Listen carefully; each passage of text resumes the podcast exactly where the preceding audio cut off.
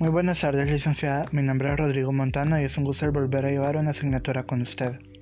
Este día quería empezar hablando acerca de la cultura. Es que la cultura son todas aquellas creencias, valores, gestos y demás cosas que se nos inculcan desde pequeños. La cultura es algo que habla acerca de nosotros, tanto de nuestras raíces, refiriéndome al lugar en donde nacimos y hemos sido creados, y lo que hemos ido aprendiendo con el paso del tiempo. La cultura en pocas palabras se puede definir como el conjunto de acciones y creencias que nos definen como personas. Nuestra cultura salvadoreña se define como la base de la familia, con valores, la iglesia, la humildad y personas muy trabajadoras. Considero que nuestras costumbres y tradiciones provienen de los pueblos de nuestro país, de donde salen todos aquellos cuentos y leyendas que han sido pasadas de generación en generación por nuestras familias además de la gastronomía amplia que tenemos con productos que también son cosechados por manos salvadoreñas y sobre todo lo que mencionaba anteriormente, los valores que se nos inculcan para poder ser personas íntegras, honradas y humildes. Considero que nuestra cultura es así porque muchas personas de nuestro país viven con lo que ganan diario. No todos tienen el lujo de poder despertar tranquilamente sin tener deudas que pagar o simplemente con la preocupación de no tener nada que comer. Es por eso que nuestro país sale adelante, con las personas que ganan su día a día de una manera honrada, sin quejarse y dando lo mejor de sí.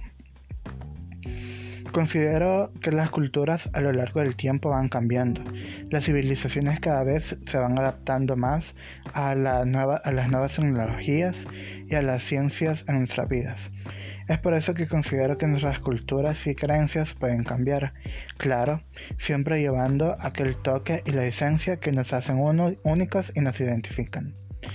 Otro punto muy importante es el de cómo nosotros queremos ver la cultura, ya que nosotros podemos ser firmes y poder ser, mejor dicho, tradicionales y poder seguir llevando y pasando nuestra cultura de generación en generación, ya que hasta el día de ahora en algunos pueblos de nuestro país ya no se realizan algunas actividades que años atrás sí eran parte de nuestra cultura y representación en, en nuestras comunidades. Licenciada, considero que este tema ha sido muy importante para la semana de ahora, iniciando el ciclo, así que con eso me despido. Muchas gracias por las lecturas compartidas. Nos vemos pronto.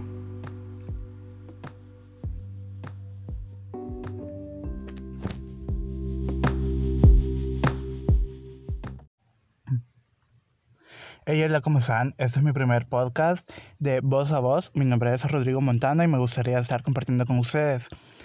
Esa idea de hacer el podcast es porque la verdad la cuarentena ya me está volviendo loco y sentí que necesitaba hacer algo distinto, algo nuevo y ponerme un reto. Pues mi voz, no sé si ustedes ya la escucharon, pero yo ceseo y se escucha más cuando grabo audios. Entonces es algo con lo que he vivido toda mi vida y pues quisiera estar cambiando. Otra cosa es que me da pena hablar en público y también quisiera cambiar esas partes de mi vida ahorita que estamos encerrados por cuarentena. En esos podcasts me gustaría hablar sobre, no sé, distintos temas, tal vez algunas cosas que me han pasado o temas que creamos que sean de importancia. La verdad es que empecé con ese podcast porque en la universidad donde estudio, en una materia virtual, me dejaron hacer eh, esto realmente podcast y la verdad fue que me gustó y para mi sorpresa pues ya tengo 29 reproducciones en un solo podcast y eso pues me alegró. Entonces yo dije o sea si hice un podcast para una tarea ¿por qué no hago uno para un proyecto personal? Pues para poderme distraer un momento, para poder tener la mente activa y eso me gustaría. La verdad es que los podcasts estoy pensando en hacerlos en 15 minutos y tal vez subirlo uno por semana, no sé. Esto dependiendo de de, del tiempo en el que yo tenga, porque actualmente estoy estudiando en la universidad y pues mis papás están trabajando en casa, entonces literalmente no tengo el tiempo para poder tener la casa en silencio y ese es el audio de prueba. Así que muchas gracias, gracias por haber escuchado este podcast y me despido de ustedes. Recuerden que es de voz a voz.